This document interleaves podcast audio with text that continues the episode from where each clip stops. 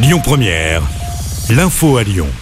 Bonsoir à tous. Dans l'actualité, ce vendredi, l'Ukraine a été touchée par de nouvelles frappes. Deux roquettes se sont abattues euh, sur une gare à l'est du pays ce matin où des civils attendaient pour fuir la région. Au moins 39 personnes sont décédées. Une centaine d'autres ont été blessées. Dans le même temps, la solidarité se poursuit avec l'Ukraine. Une trentaine de femmes enceintes ukrainiennes seront prochainement accueillies sur la métropole lyonnaise. Un avion va être affrété dans le cadre d'une mission humanitaire initiée par la Croix-Rouge qui partira ce lundi avec du matériel en direction de Cracovie en Pologne avant de revenir sur la métropole de Lyon mardi. Les femmes enceintes et leurs enfants seront ensuite mises à l'abri sur un site militaire.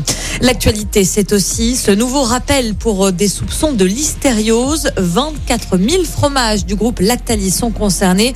C'est le cas des marques Bon Normand, Grain d'Orge ou encore Pâquerette. Un mot de politique. Dès ce soir, minuit, les candidats ne pourront plus tenir de réunions publiques, distribuer des tracts, coller des affiches ou encore accorder des interviews. Il s'agit de la période de réserve présidentielle. Elle va durer deux jours jusqu'au résultat du premier tour. Des élections à suivre sur les réseaux sociaux de Lyon Première ce dimanche soir. Euh, sur les rails, des perturbations se poursuivent. La ligne TER entre Lyon et Saint-Etienne est impactée suite à une grève du côté de la Loire.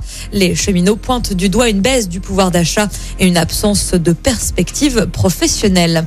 Euh, sur les routes, à présent, cette distinction pour euh, Lyon. La ville figure dans le top 10 où l'on covoiture le plus. Un classement publié par l'application Klaxit. C'est Rouen qui décroche la première position. Lyon pointe à la neuvième place.